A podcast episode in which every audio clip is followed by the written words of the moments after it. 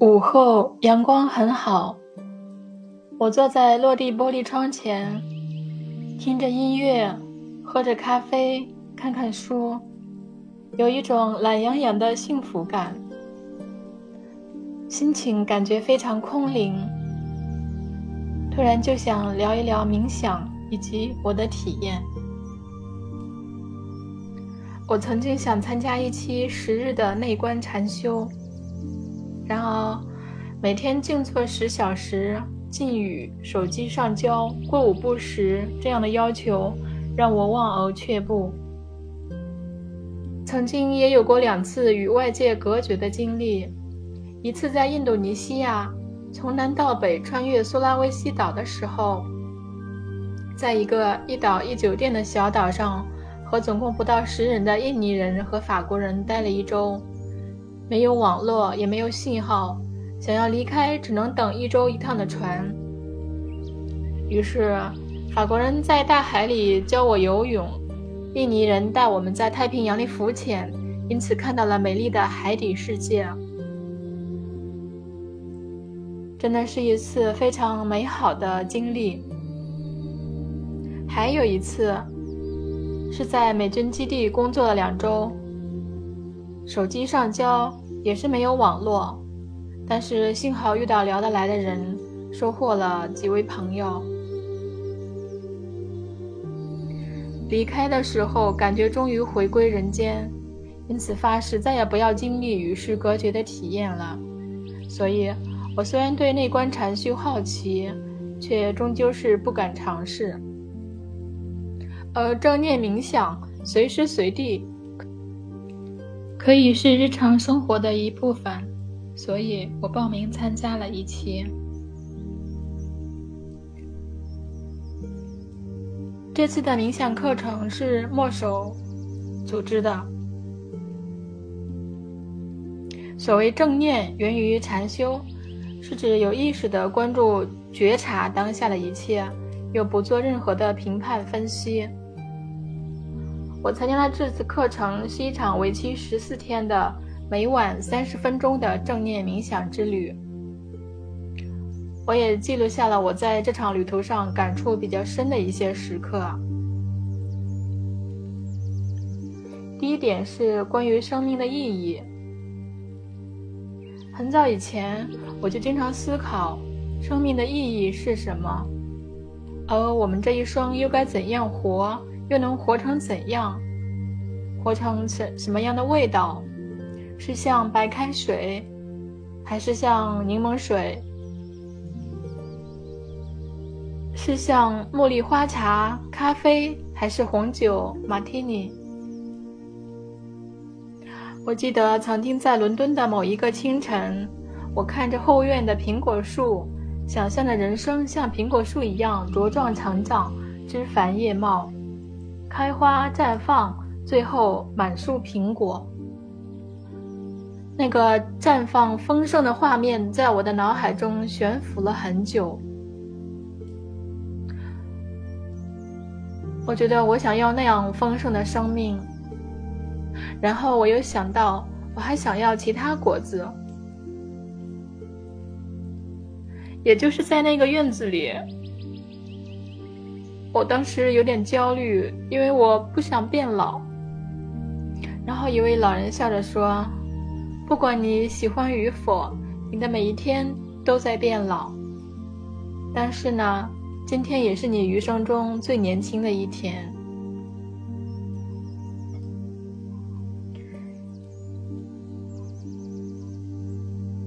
你看过电影《Soul》吗？我特别喜欢那部电影。每一个生命都预先被分配了特定的性格，但是却要找到属于自己的 spark 才能获得地球通行证。导师说，spark 就是人生的意义、目的。二十二号生命一直找不到自己的 spark，也不想去地球。然而后来他无意间通过他导师的身体去了地球，也从开始的害怕。到后来，欣喜地感受着微风、树叶的触感、阳光的温暖、披萨的味道、音乐的美妙。他喜欢上了地球上这些普通的生活，也因此获得了地球通行证。但是，他的 Spark 却被他的导师否定了。于是，二十二号变成了可怕的、迷失的灵魂。在那片黑暗里，与迷失的灵魂为伍的，竟然是那些进入忘我境界的灵魂，比如痴迷工作的基金经理。忘我弹琴的导师，那些沉溺于执念的灵魂和忘我投入的灵魂，竟然如此相似。而回归到当下这平凡的生活，打开触觉、听觉、视觉，发现生命竟然如此真实丰盛。灵魂便开悟了。今天真的不仅是余生最年轻的一天，也是余生的第一天。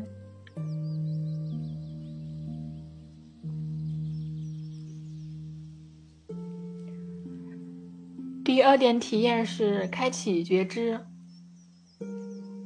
觉知从静下来呼吸开始，站着。坐着、躺着都可以。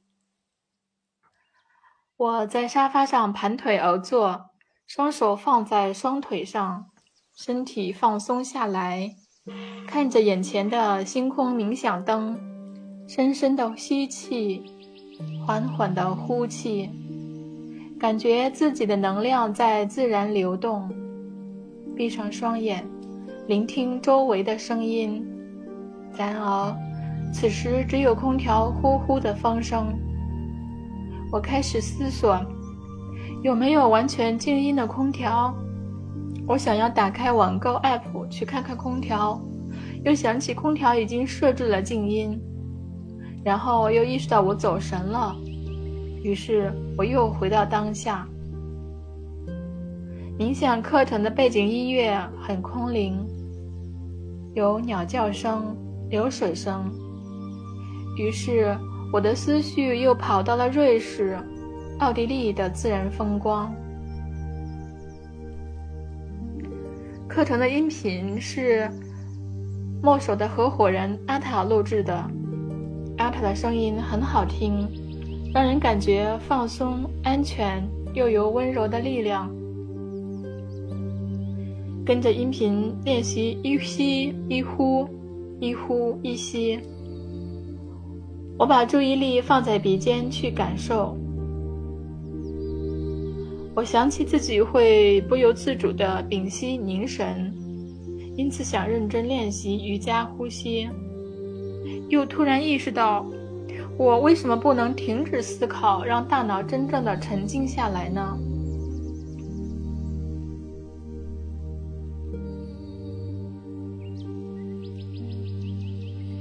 接下来是回到当下，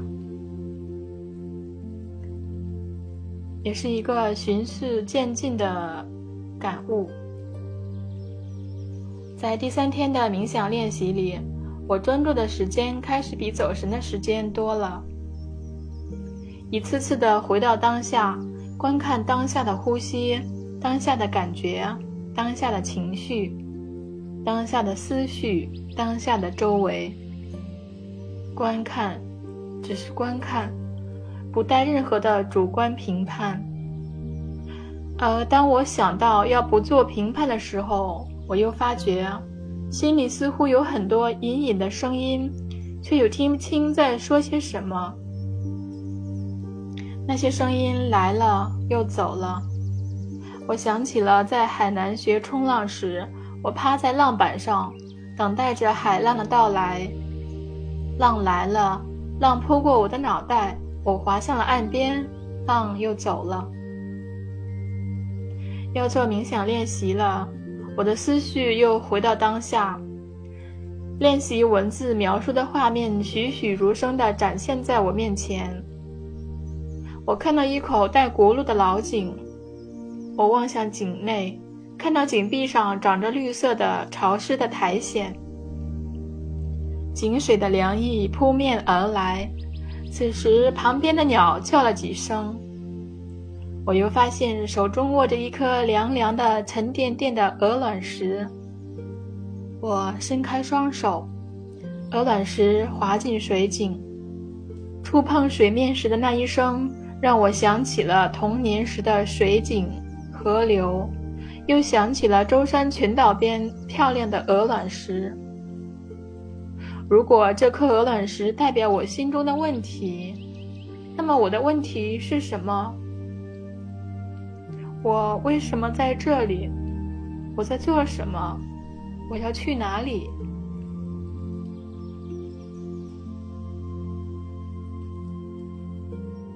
第四点，生活与正念。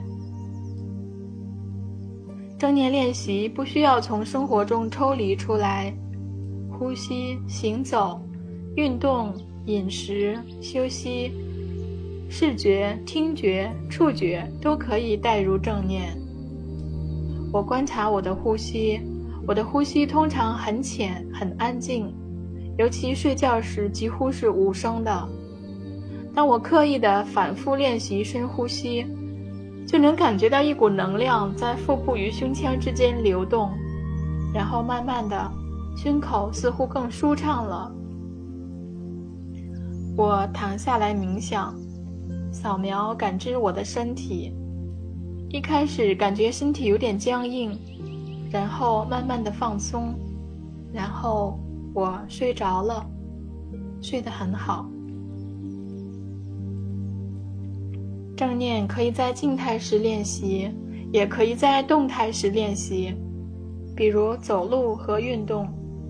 我回顾了下我运动时的状态，走路的时候如果不说话，大脑通常也在思考；练习瑜伽的时候，思绪比较安静；游泳的时候，头脑似乎只在当下；户外跑步的时候，以及在健身房锻炼的时候，脑子里也一直有很多念头在流动。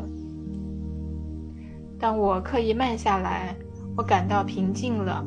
感到此时身体里有了一种力量，眼前的世界也更生动了。当把正念与饮食结合起来，我意识到，我也需要放慢节奏，慢慢的咀嚼，慢慢的品尝食物的味道，甚至可以想象，口中食物的一生是怎样的过程。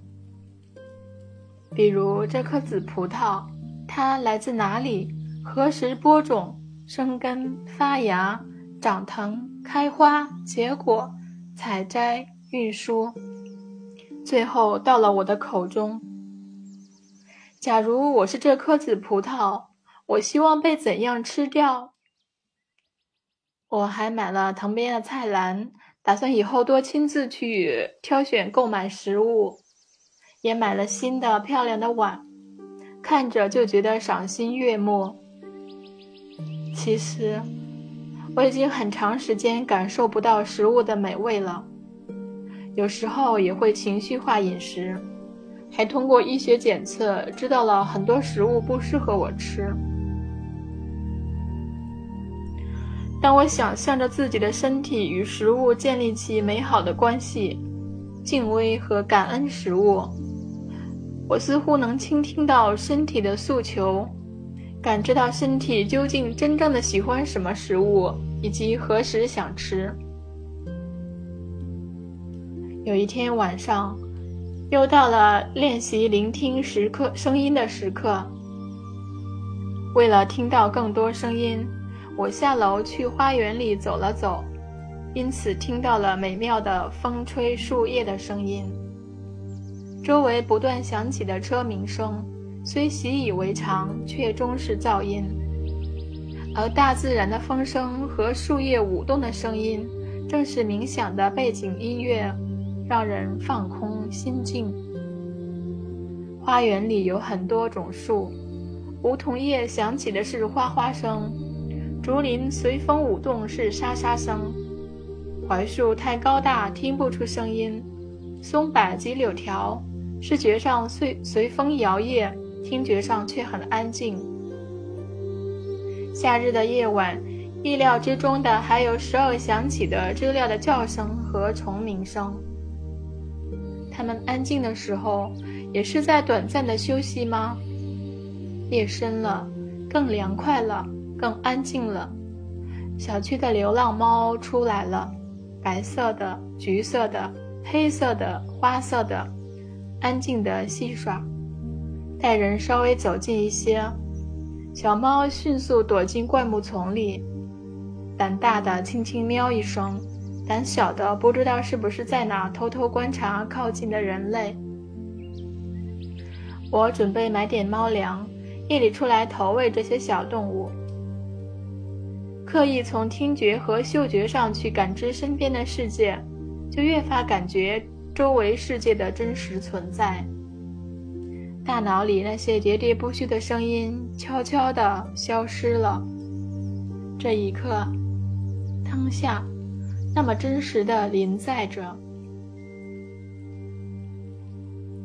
第五点，你不是你的念头。静下来。慢下来，呼吸，冥想，观看到自己的很多念头。大脑里的念头有的强烈，有的安静，有时仿佛两个我在不停的辩论，有时似乎只是一条河流缓缓流过，有时又简直是一部无声的心理电影。如果把这些念头按过去、现在、未来。放置在不同的篮子里，就会发现过去和未来两个篮子里的念头远远多于现在的。我们不是活在过去，就是活在未来，偏偏没有活在现在。跳出我的念头，观察、倾听，不做任何评判。我在观察我，竟然有两个我，哪个我是我？我又是哪个我？原来我不是我的念头，原来此刻我不是自我，而是本我的临在。一束光照了进来，终于世界安静了，不停思考的大脑放空了，解脱了，心里升起一种宁静，一种慈悲。我观察到这些，又开始思考这些。我又观察到我新的思考，于是下意识的又停下来，无思考的观察。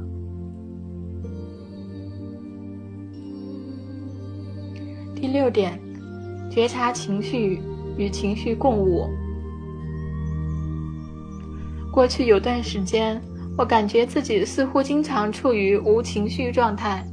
或者说情绪是平静的，一伙麻木的。我有点怀念往日的热烈情绪，似乎在热烈的情绪里，我的生命才是鲜活的。然而，我也知道，如果热烈的情绪是悲伤、愤怒，我也并不想要。这真是矛盾。负面情绪既不能压抑，不然未来某一天一定会爆发。也会以身体疾病的形式表现出来。相反，也不能放纵，因为会伤己伤人。我想起了曾经对情绪的觉醒时刻，那一刻，我意识到了我不是我的情绪，我可以跳出我的情绪。我想象情绪是一条河流，我站在河中央，慢慢的往岸上走。河面上有座桥，我走上桥，观看这情绪之河。它是浓烈的、流动的、汹涌澎湃。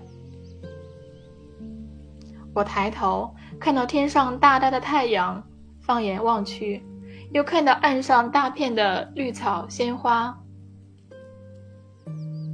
我飞奔过去，闻着花香，沐浴着阳光，伸开双臂，转了两圈。感受着清风拂面，长裙飘飘，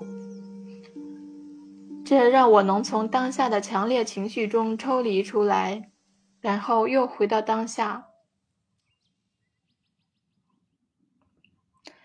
看到情绪背后的反应模式、痛苦根源。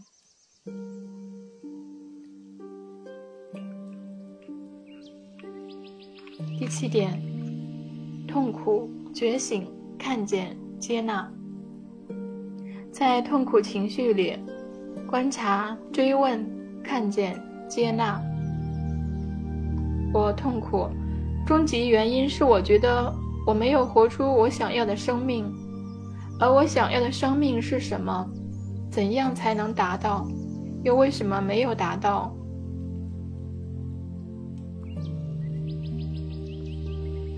我找出了支持及限制性核心信念。支持型核心信念是活出绽放的自由的灵魂生命。支撑证据包括周游列国、学习和做自己喜欢的有趣的事，可以是和前程无关的；不断的提高自己的专业知识技能和前程有关；探索怎样才能绽放生命，帮并帮助到他人。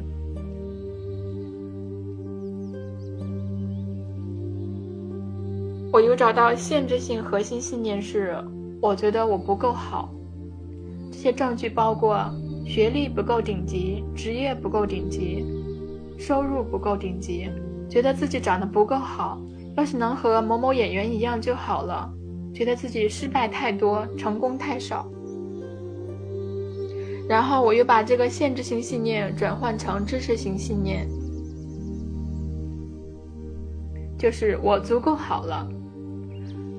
同样，也找了新的支撑证据，比如我申请到了 QS 世界排名前五十的学校，并且留学的时候没有找中介，也没有花父母一分钱，成绩优秀，工作优秀，也入围过全球顶级公司的面试。很多人说我长得好看，勇于尝试。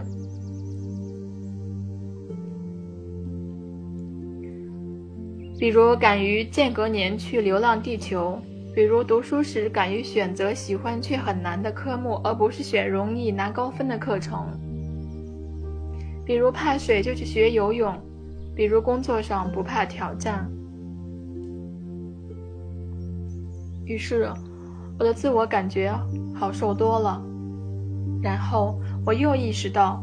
我用于调换限制性信念的新的支撑证据，还是来自外界的认可比较，似乎哪里不太对。于是，我把证据又换成不需要别人认可的，比如，我知道我是善良的，我有好奇心，勇于探索，我有原则，有信仰，我敢于向内看。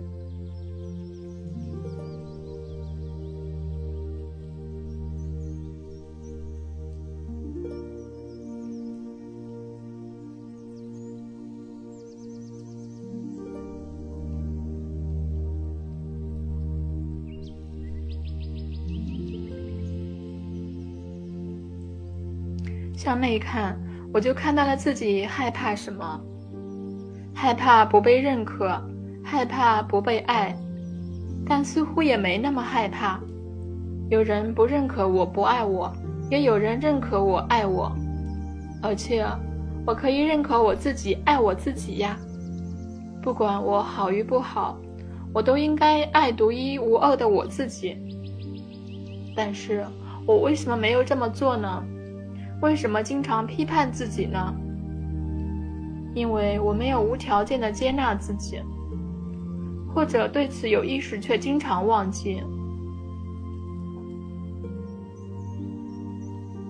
我的外在，我过去所经历的一切，我现在拥有的一切，我的快乐，我的悲伤，我的平凡，我的美好，我都应该接纳，哪怕未来我就是这样了。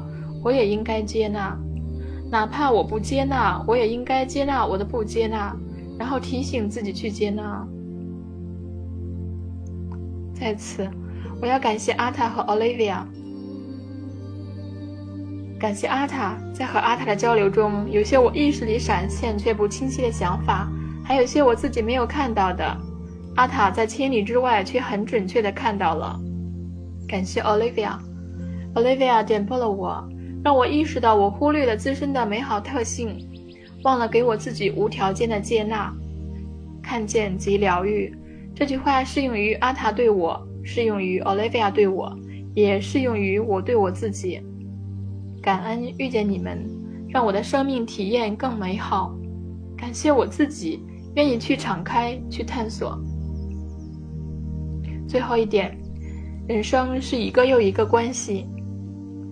我们与自己、与他人、与食物、与工作、与性、与财富、与这宇宙的一切都是关系。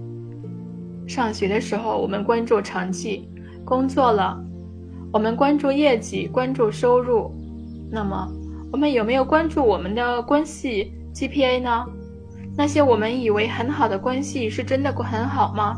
好在哪里？那些不好的关系，我们有放下或者饶恕或者去改善了吗？健康的关系需要真实和信信任。我们在关系里的彼此是这样吗？回顾过去及现在的种种关系，喜欢的、讨厌的，需要支持的、想要付出的，结束了的、流动着的，我从中看到了人生的渺小、无常。也看到了生命的力量。